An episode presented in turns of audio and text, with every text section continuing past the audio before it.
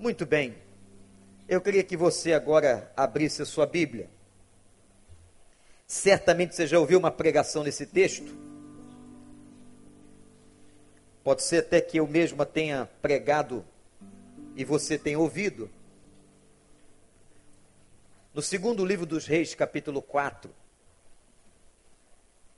que o Espírito Santo torne esse texto novo para você, porque eu quero agora abordar um outro viés desse texto. Segunda Reis, capítulo 4, no texto intitulado O Milagre do Azeite. Certo dia, a mulher de um dos discípulos dos profetas foi falar a Eliseu: Teu servo, meu marido, morreu e tu sabes que ele temia o Senhor. Mas agora veio um credor que está querendo levar meus dois filhos como escravos. Eliseu perguntou-lhe: Como posso ajudá-la? Diga-me, o que você tem em casa? O que você tem em casa? Ela respondeu: Tua serva não tem nada além de uma vasilha de azeite. Então disse Eliseu: Vá pedir emprestada vasilhas a todos os vizinhos, mas peça muitas. E depois entre em casa com teus filhos e feche a porta, derrame aquele azeite em cada vasilha e vá separando as que você for enchendo. Depois disso, ela foi embora, fechou-se em casa com seus filhos e começou a encher as vasilhas que eles lhe traziam. Quando todas as vasilhas estavam cheias, ela disse a um dos filhos: Traga-me mais uma. Mas ele respondeu: Já acabaram. Então o azeite parou de correr. Ela foi e contou tudo ao homem de Deus que lhe disse: Vá, venda o azeite, pague suas dívidas, e você e seus filhos ainda poderão viver do que sobrar. Que o Espírito de Deus nos abençoe. Esse texto tem tudo a ver com a bênção dentro de uma casa. Aliás, quando a gente está falando de células, e hoje foi um domingo, em que nós celebramos tudo aquilo que aconteceu nas nossas células, espalhadas por esta cidade durante o ano 2016. Nós estamos falando sobre a bênção de Deus nas famílias e nas casas. Esse texto é tão próprio para esse momento que ele fala inclusive de dívidas. Ele fala de uma crise financeira que também vai se identificar com a crise que nós estamos vivendo. Esse texto fala de uma mulher com uma necessidade em sofrimento, que vai igualmente se identificar, talvez, com o seu sofrimento, com a sua dor. Qual era o problema? Toda vez que você entender ou quiser entender a Bíblia, você tem que entender o contexto da Bíblia. O contexto do texto que leu. Qual era o problema? Essa mulher tinha perdido o marido. Seu marido havia morrido. E naquela época, uma viúva era agora uma mulher empobrecida porque não havia garantias do governo, não havia pensão, não havia aposentadoria transferida. Aquela mulher estava em penúria financeira. Seu marido não lhe deixara uma herança, pelo contrário, o pobrezinho morreu e deixou dívida. Além de morrer e deixar a mulher viúva, mas que culpa teve ele de morrer, não é? Ele deixa para ela uma dívida e a lei daquela época dizia que uma pessoa endividada poderia ceder os seus filhos a um credor, aquele que emprestou dinheiro, aquele que era o homem que havia acreditado aquela mulher ou aquela família.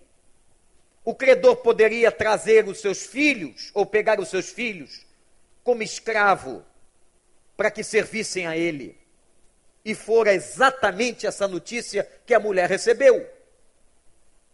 A notícia era a seguinte: a senhora está devendo dinheiro, porque seu marido devia dinheiro. E a senhora só tem uma opção: a senhora entrega os seus dois filhos. Imagina você que é pai e mãe. E aí a dívida será quitada. Aquela mulher entrou em desespero. Não era agora mais o problema financeiro, o problema do dinheiro. Ela estava abalada, com certeza pela perda, estava abalada emocionalmente pela perda do seu marido, e agora recebe a notícia de que poderia perder os seus filhos. Aquela mulher o que faz? Olha que interessante. O que é que nós fazemos num momento como esse? De crise, de dor, de tristeza, de perda, de tribulação. Aquela mulher, irmãos, não ficou sentada chorando em casa. Ela vai tomar uma atitude, ela vai buscar uma solução para uma situação que aos olhos humanos não tinha solução.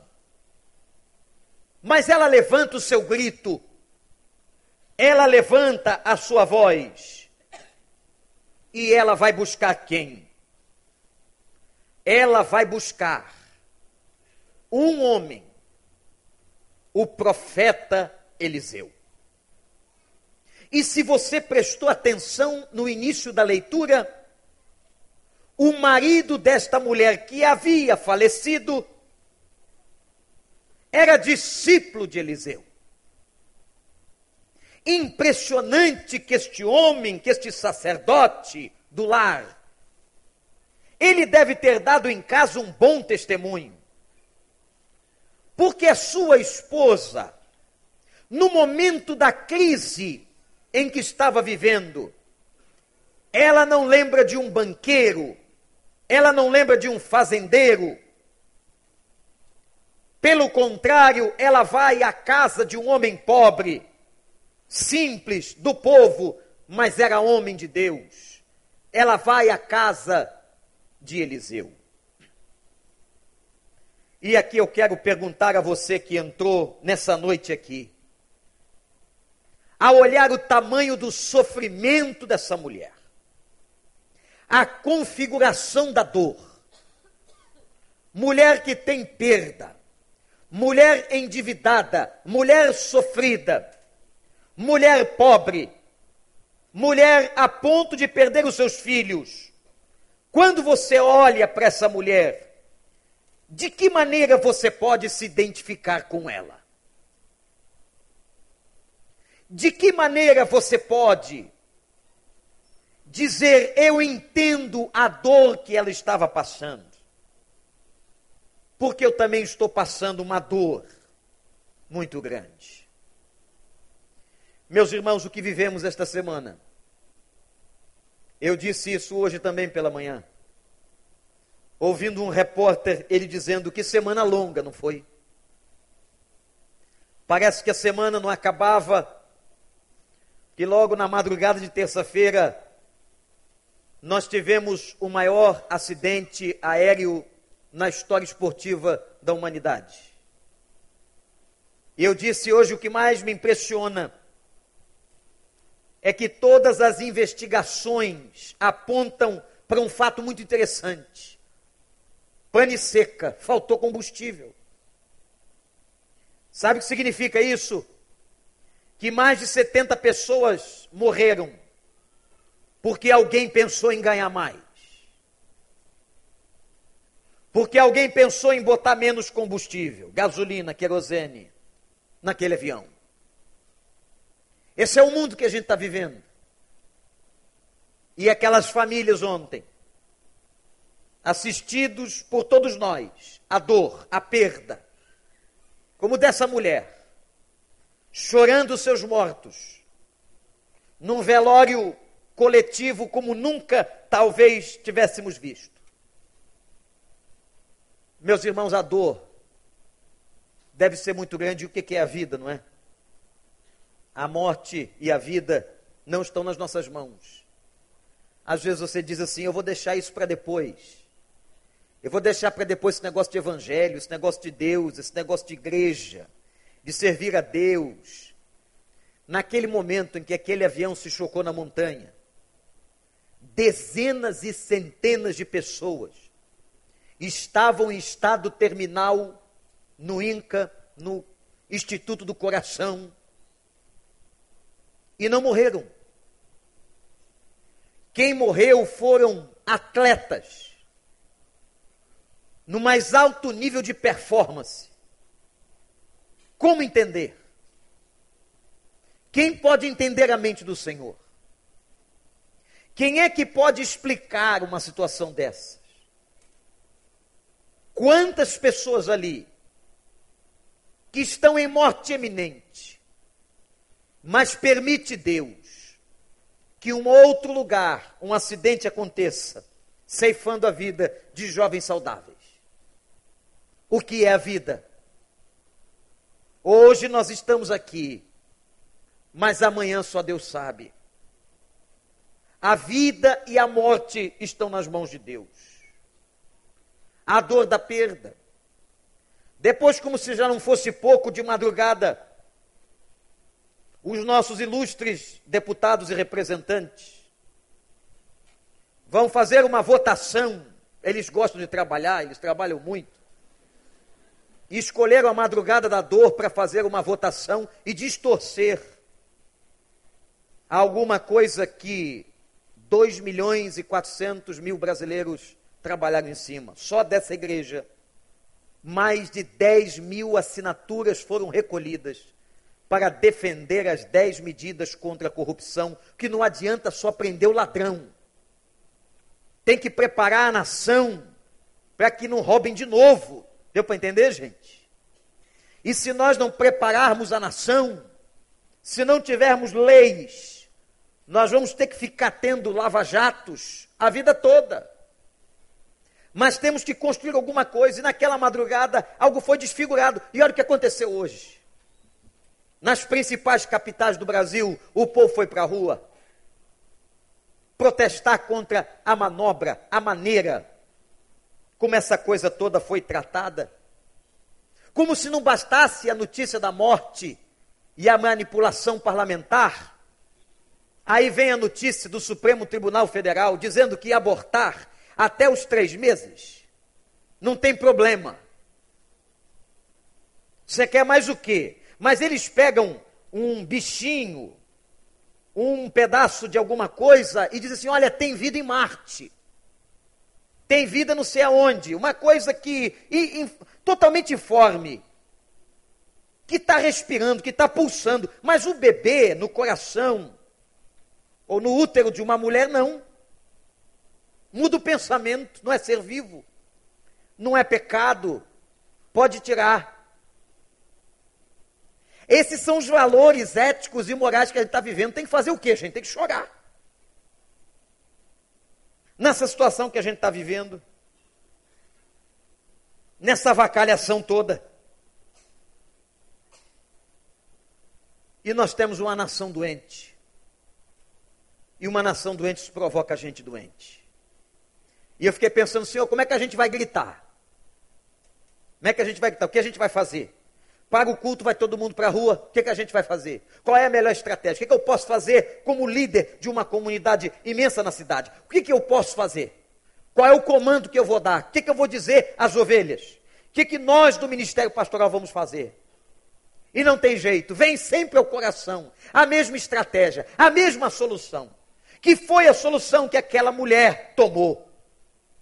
Quando foi ao homem de Deus, na verdade, ela não estava indo atrás de uma solução de homem, ela está indo atrás da solução de Deus. Quando nós estamos diante desse quadro caótico e terrível, meus irmãos, nós temos que procurar o Senhor, nós temos que gritar ao Senhor, nós temos que clamar ao Senhor. Apesar de tudo que fizermos, de todas as ações humanas que temos que fazer, nós temos que continuar clamando ao Senhor. Nós não podemos esmorecer, nós não podemos nos cansar, nós não podemos desistir. Coloca o teu joelho, fecha a porta do teu quarto e, povo de Deus, vamos levantar um clamor em nome de Jesus.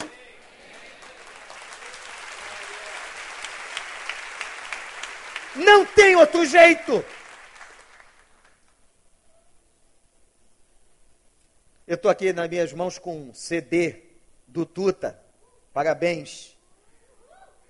Lançou um CD instrumental. Esse cara é um músico danado. Danado quando eu digo é bom. Devoção devocionais são hinos instrumentais que falam só de oração. Ele fez uma coletânea. E não sei se você sabe, ontem eu e você estávamos representando a nossa igreja lá em Chapecó. Porque na quinta-feira os músicos militares que iam tocar não tinham os arranjos de muitos hinos não sei se vocês perceberam a quantidade de hinos, quem assistiu. Porque Chapecó está tendo um grande movimento evangélico. Assim como Medellín, eu disse isso hoje de manhã. Até uns anos atrás, Medellín era conhecida pelo cartel, o cartel de Medellín. Mas você sabia que teve um avivamento em Medellín? Que o governo atuou, que as igrejas atuaram, houve um avivamento, Deus fez um mover. O que você viu lá ontem? O fruto do que você viu lá ontem é fruto de muita oração, de um povo tocado no coração, porque o poder de Deus está atuando naquela cidade. Tem muito crente e muita gente de Deus ali, louvado seja o nome do Senhor. Como tem muita gente crente lá em Chapecó, que lá na cerimônia tinham dois pastores ao lado de um padre representando, e os hinos todo evangélico, dava até para a gente cantar em casa, clamando a Deus pelo que aconteceu, e o Tuta na quinta-feira recebe uma ligação do pessoal de Chapecó e ele fez os arranjos das músicas que você ouviu ontem para os instrumentos da banda militar que tocou lá. Inclusive, ele fez os arranjos do hino de Chapecó, que não havia, do time do Chapecoense, não havia é, arranjo feito, e ele fez esses esses arranjos. Louvado seja o Senhor pelo talento e a gente pode estar presente ali, não só em oração, mas através do talento do nosso irmão, que músico abençoado. E quando eu estava aqui pensando, Tuta, que o nosso, a nossa solução diante da tragédia é o Senhor, diga comigo assim: a nossa solução é o Senhor. Diga comigo, a nossa é o Senhor. De novo, bem mais forte, gente, a nossa. Agora para arrebentar todo mundo, a nossa solução é o Senhor. Eu quero até cantar um hino desse aqui. Porque sino é de oração. Elane, meu sonho é cantar com você, vem cá. Mas essa menina canta que é brincadeira. Eu não parece que eu soube, não sei se é verdade, que toda vez que ela vai dormir, o Márcio, o marido dela que está ali, ele fica babando vendo ela ministrar. Parece que ele pede para ela cantar, isso é verdade? Não é não? Mas se você não pede, pede, irmão. Pede. Pede para ela cantar um pouquinho antes de dormir.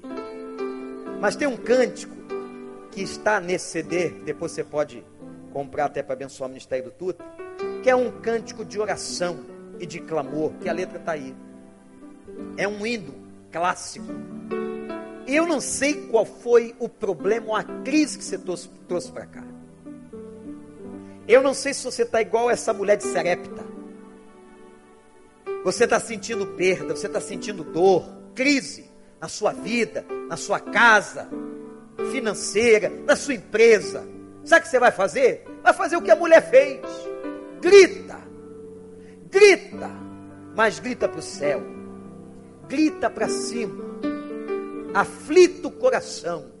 Lembre-se, Deus cuidará de ti. Vamos cantar um pouquinho dessa canção?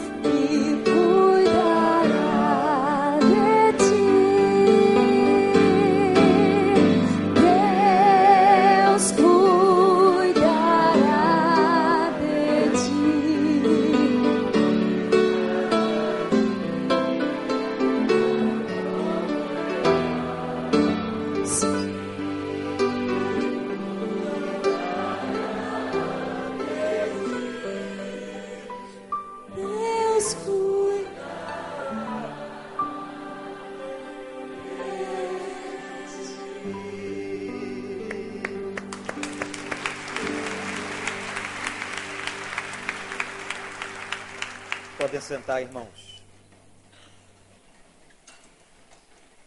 Quando ela vai ao profeta Eliseu, e aqui está para mim a diferença de algo novo no texto, que a gente pode falar de muitas vertentes, os pregadores que estão aqui podem entrar por muitas vertentes na interpretação bíblica. Falando sobre as perdas dessa mulher, sobre a crise dessa mulher, sobre o sofrimento dessa mulher, sobre a presença profética de Eliseu. Mas eu quero mostrar a vocês o caminho da solução. Porque quando ela vê a crise, tem a ameaça da perda dos seus filhos, ela vai ao homem de Deus. E o homem de Deus pergunta assim: o que você tem em casa? Aliás, essa pergunta é sugestiva, que dá um outro sermão, dá uma outra pregação. Eu posso começar uma pregação dizendo assim: o que é que você tem em casa? Que situação está acontecendo dentro da tua casa?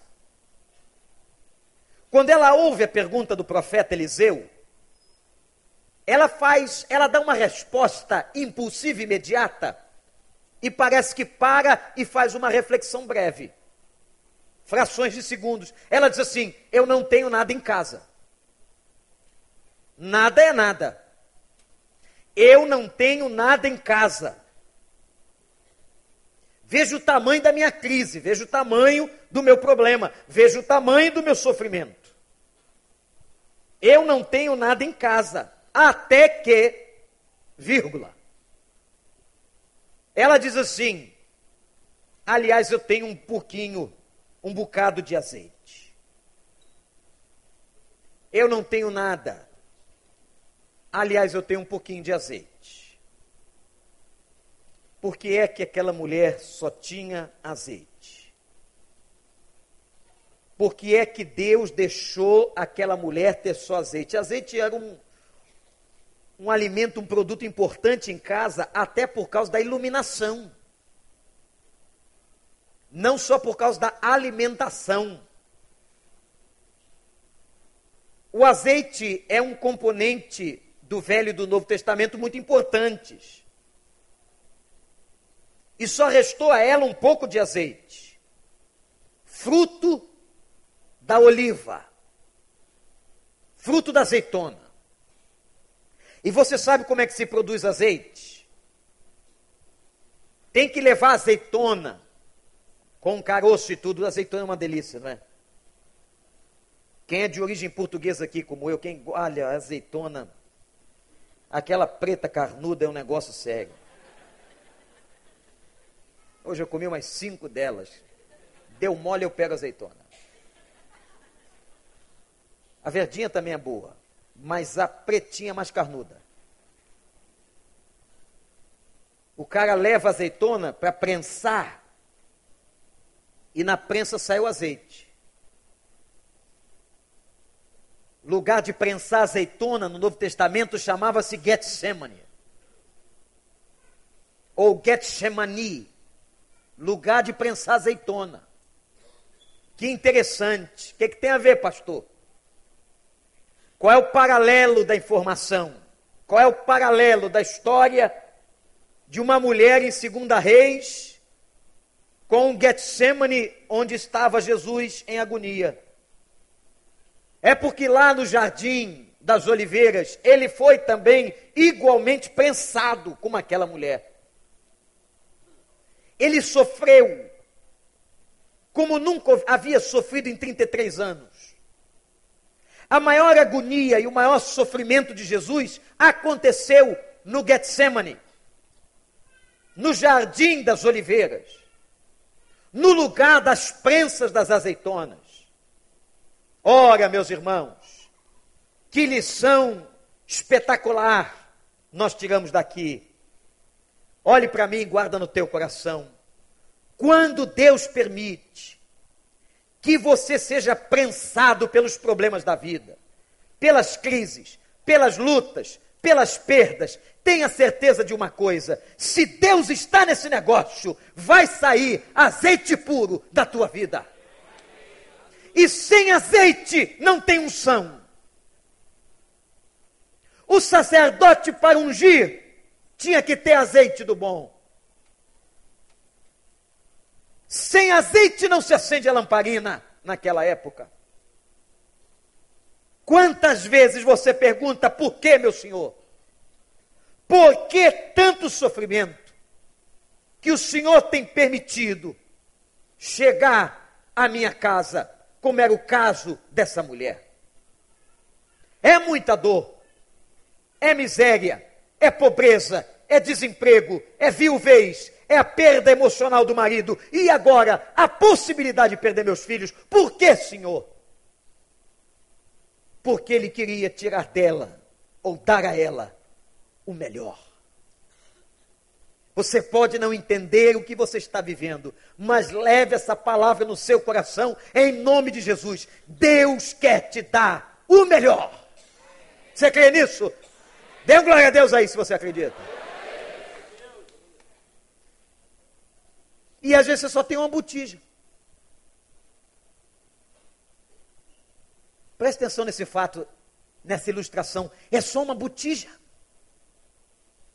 Você chega para Deus tão quebrado, tão quebrado, que diz assim: Eu só tenho uma botija de fé.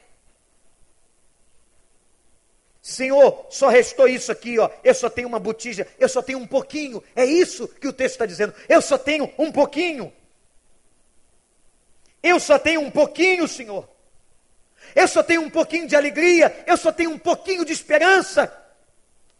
A minha esperança está quase toda morta. Eu só tenho, Senhor, 1%. Louvado seja Deus se você tem 1%. Que Deus adora trabalhar com pouco. Ele faz do pouco muita coisa. Se tem 1%, glorifique a Deus. Se tem 1% de alegria, se tem 1% de esperança, se tem 1% de fé, louvado seja o nome do Senhor, porque desse 1% ele vai abençoar a tua vida.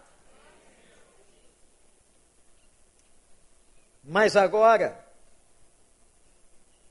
essa mulher prensada, que só tem um pouco de azeite numa botija, vai ouvir um negócio muito interessante. O profeta diz para ela assim, porque é interessante que milagre, milagre, milagre depende também de nós. Todos os milagres do Novo Testamento teve algum movimento daqueles que o receberam. Quando Deus opera um milagre, uma bênção na vida da pessoa, ele também requer de você um movimento de fé, um movimento de ação. Levanta do leito, toma o teu leito e anda. Vai se lavar no tanque de Siloé. Vem aqui porque eu estou te chamando, Bartimeu. Tem que ter movimento. Tem gente que quer um milagre de Deus e não faz movimento de obediência.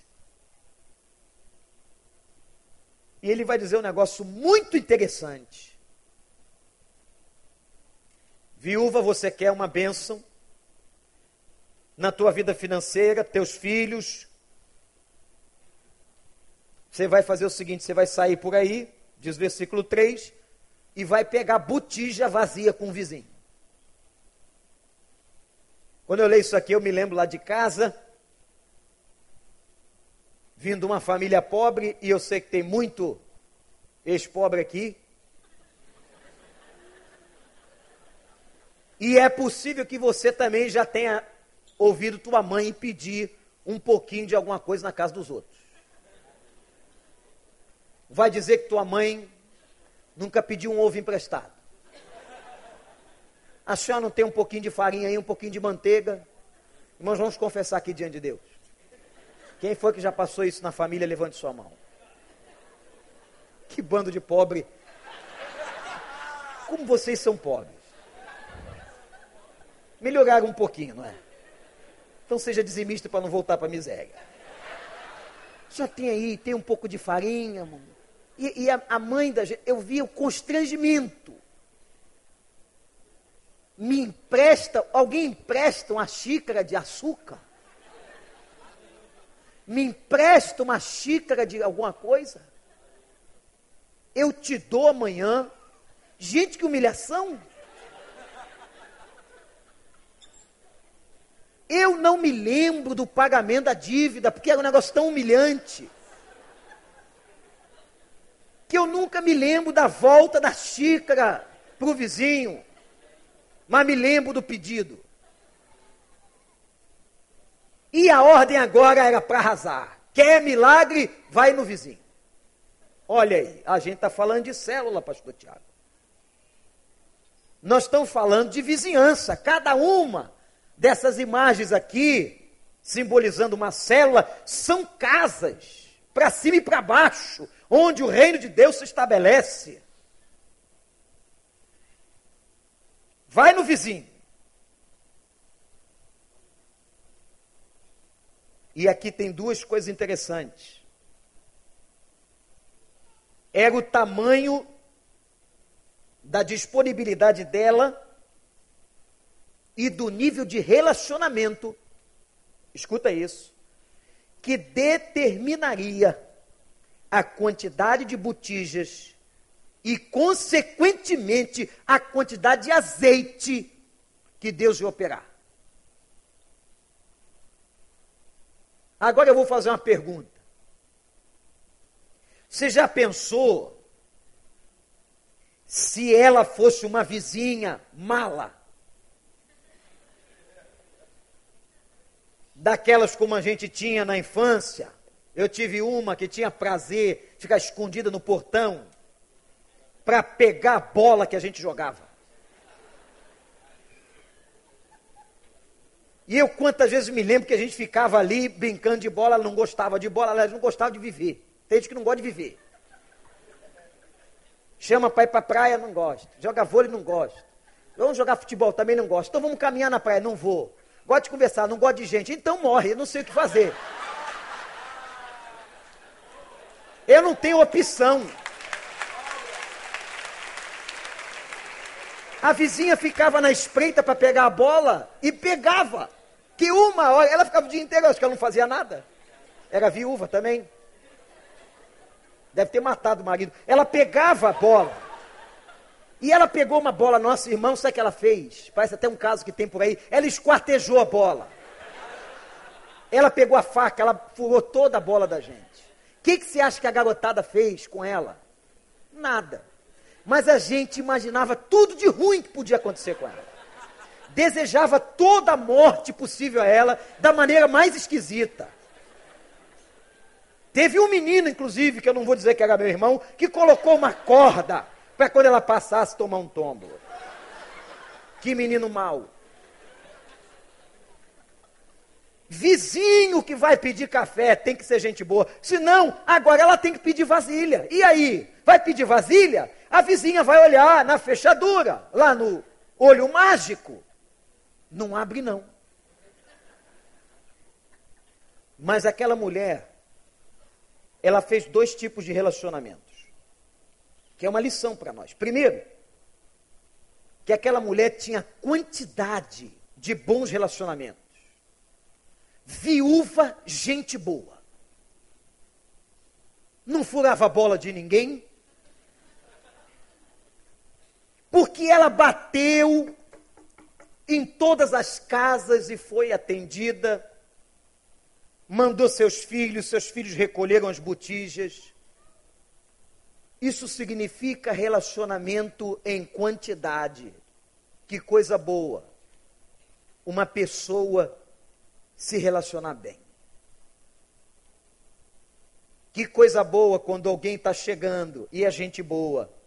E a gente tem prazer que o cara está chegando, que aquela irmã está chegando. Mas que coisa desagradável quando você se torna um peso. E ela conseguiu, seus filhos pegaram muitas vasilhas, trouxeram para casa. Era um relacionamento quantitativo e qualitativo.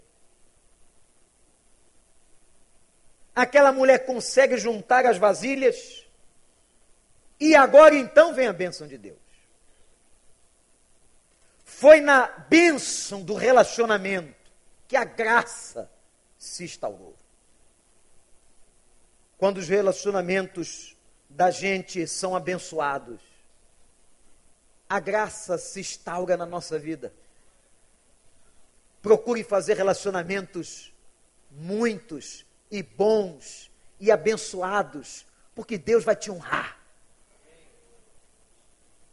As células produzem isso na nossa vida. Como é bom ter um, grupo de relacionamentos. Amigos. A Bíblia diz assim: quem encontra um amigo é como se encontrasse um tesouro. Que coisa boa fazer relacionamentos, não só em quantidade, mas como em qualidade. Os amigos dela não questionaram, os vizinhos não questionaram, mas deram vasilhas e deram muitas. Mas aqui, irmãos, tem um fato muito importante. Não só o aspecto dela ter ido obedecendo à voz do homem de Deus, que diz assim: vai buscar vasilhas na vizinhança. Mas essa mulher tem humildade. Porque não é fácil pedir vasilha. Não é fácil pedir um pouquinho de café, de ovo ou de farinha. Ela não sente orgulho, não pensa nela, ela pensa em salvar os seus filhos.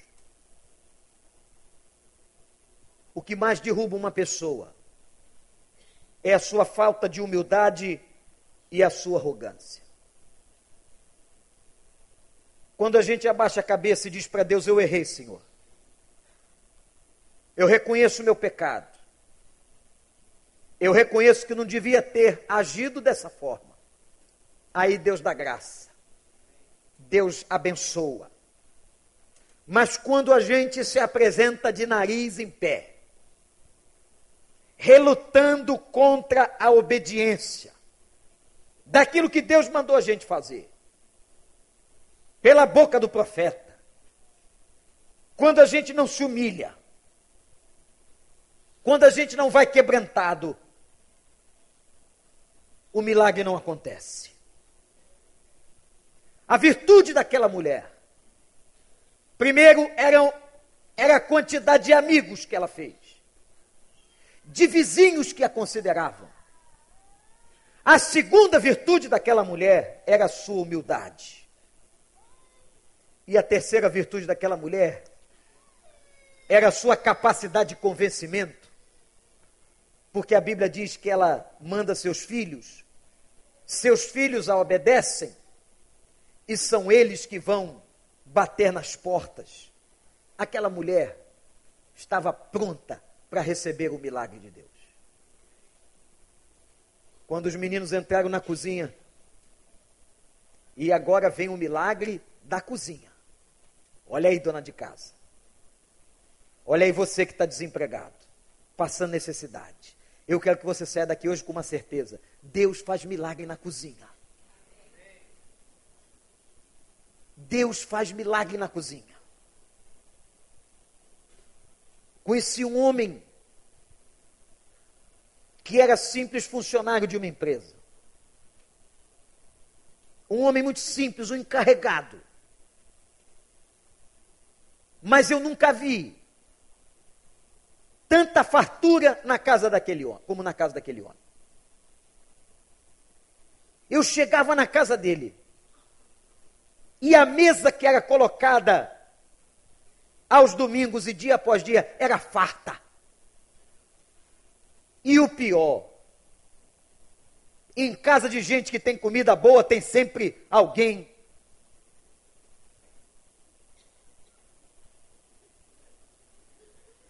Dá para filar uma boia aí hoje? Tem um espaçozinho na cozinha, tem um banquinho a mais. Olha, quando a mulher ou o homem cozinham bem, todo mundo quer comer lá. Pastor Daniel elogiou a esposa dele, mas essa irmã cozinha, meus irmãos, quando ela pensa em me convidar para almoçar lá, eu marco a data. Pastor Wander, e ela faz as comidas mais diferentes que a gente gosta. Dobradinha, você gosta de dobradinha? Uh, feijoadazinha. Hum, aquelas coisas bem light. Já viu a protuberância da barriguinha do pastor Daniel? Ô, gente, isso aí é a bênção de Deus na cozinha dele. Olha aí. Você acha que ele está vivo até hoje por quê? É igual a bênção lá de Daniel, vai comer o que eu estou mandando, só que lá não é só legumes. O negócio lá é pesado. É bênção demais, eu estou até com água na boca porque só eu sei o que já comi naquela casa. Mas não convido todo mundo, não. Gente, aquela mulher, aquela mulher agora tem as botijas. E o profeta diz assim: derrama. E ela começa a derramar o pouquinho, é do pouquinho que Deus faz o milagre. E ela começa a derramar, e o azeite não para o milagre da cozinha, o milagre da botija, o milagre da multiplicação. Olha aí. Como lá na casa daquele homem. que todo domingo tinha a mesa farta ganhando pouco e sempre tinha uma visita. Perguntei para ele como o senhor faz isso, como o senhor consegue. Ele dizia: é a graça de Deus, é só essa resposta que ele dava. É a graça de Deus que coloca o pão na nossa casa, o pão na nossa mesa, e o azeite jorra, jorra, jorra. E o profeta disse: É tanto azeite, vende, paga a tua dívida e acumula para viver o resto da tua vida. Louvado seja o nome do Senhor.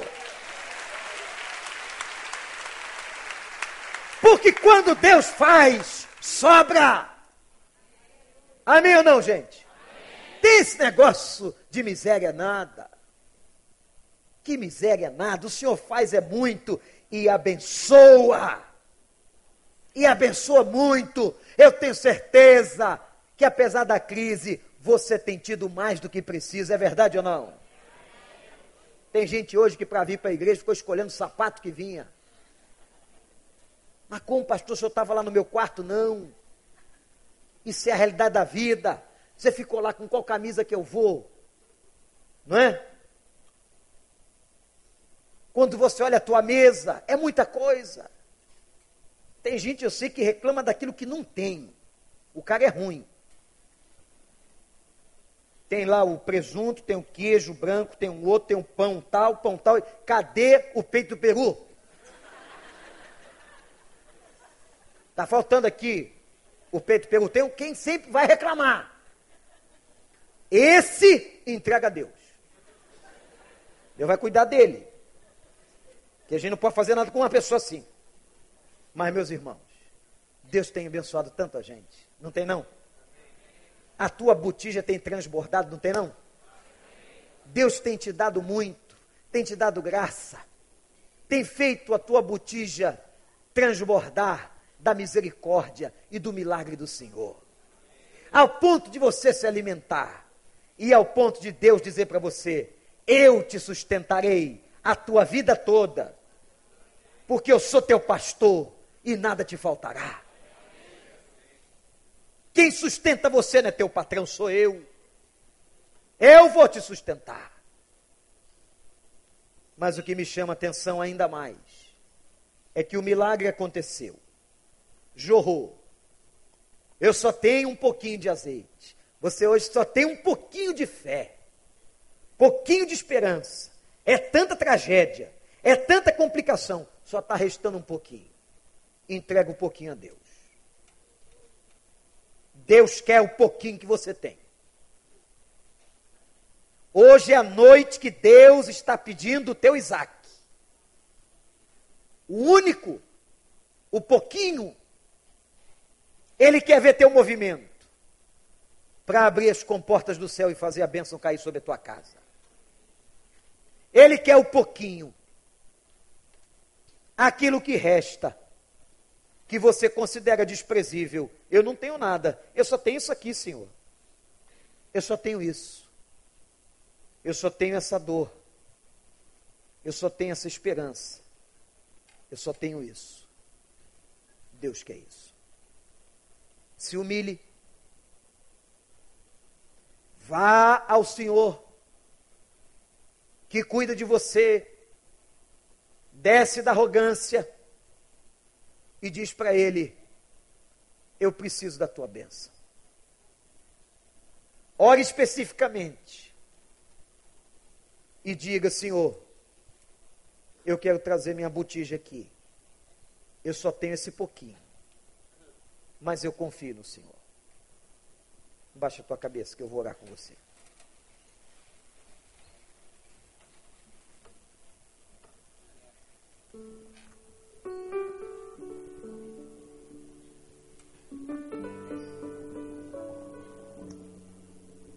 Queria que você agora se humilhasse. Que você dissesse a Deus da tua dor, dizer da tua perda, teu sofrimento, e que talvez você só tenha um pouquinho de esperança. Senhor, estou tão cansado, tão cansado desse problema que eu só tenho um pouquinho, Senhor. Eu só tenho um pouquinho de fé. Eu não creio mais, quase, Senhor, que tu possas resolver. Mas agora, em obediência, eu te entrego o pouco de azeite que eu tenho, para que o Senhor produza o milagre na minha vida, o milagre na minha cozinha, o milagre no meu quarto. Só tenho um pouquinho de esperança sobre esse casamento. Eu só tenho um pouquinho de esperança sobre a saúde. Eu estou como essa viúva.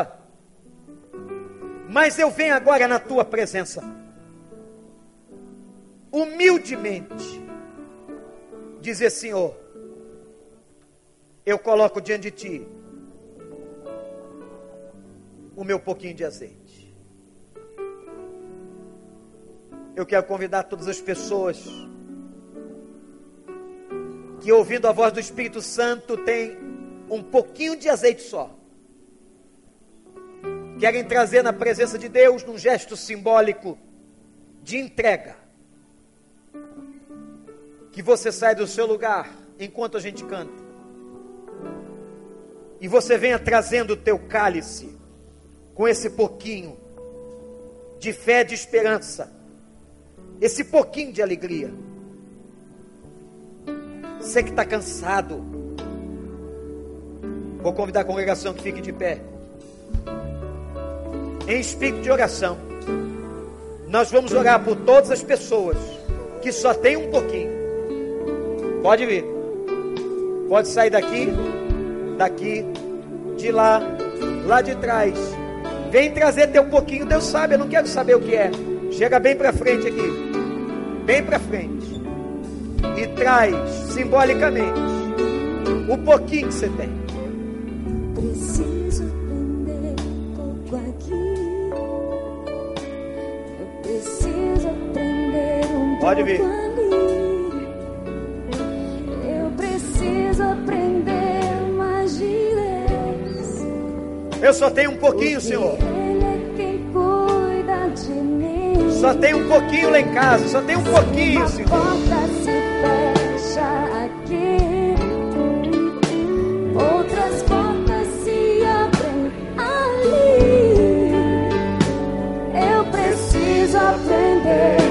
Mais de Deus, porque Ele é quem cuida de mim.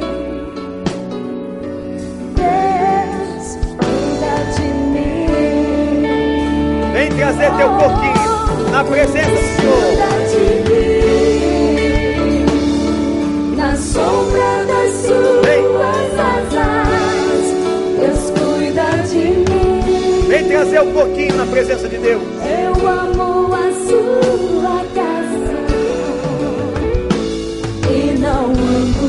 Ando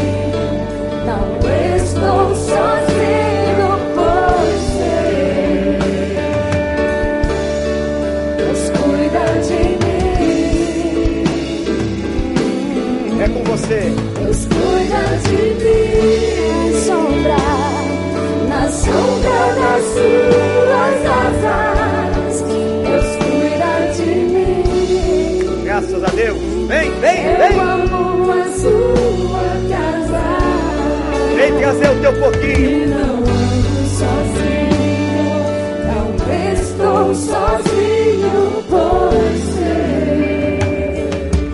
Deus cuida de mim.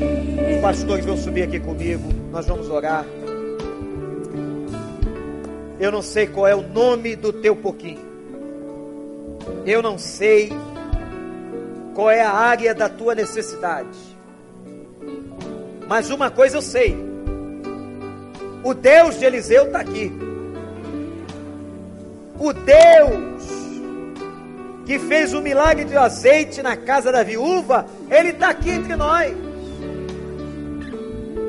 E Ele pode transformar esse teu pouquinho, pela graça, pela misericórdia, E Ele pode fazer jorrar, que vai abençoar a tua vida. Feche seus olhos comigo. Pastores, estendam suas mãos. Cheguem para frente. Meu Deus, obrigado por essa noite, Senhor. Eu te agradeço pela tua palavra na história de Serepta. Aquela viúva que agora experimenta a bênção e o milagre dentro da sua cozinha. Ó oh Deus, tem gente aqui precisando do milagre na cozinha. Porta de trabalho, restituição. Tem gente aqui precisando do milagre no quarto. O milagre nas relações.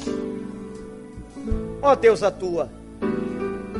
Vai ao encontro da necessidade. Eu te peço, Senhor, que esses corações humilhados na tua presença possam agora, Senhor, receber a tua graça, a graça da multiplicação. Que o Senhor abençoe, restaure e que esse pouquinho de azeite se transforme numa fonte abundante para a glória do teu nome. Toma, toma, Senhor, o pouquinho que eles estão trazendo aqui. E opera o milagre. Que eles estejam entregando todas as botijas, todas, todas, todas. Que nenhuma botija fique de fora. Para que o Senhor possa operar o milagre na vida dessas pessoas. Tu conheces cada uma delas. Eu as entrego e suplico, em nome de Jesus. Que todo povo de Deus diga amém.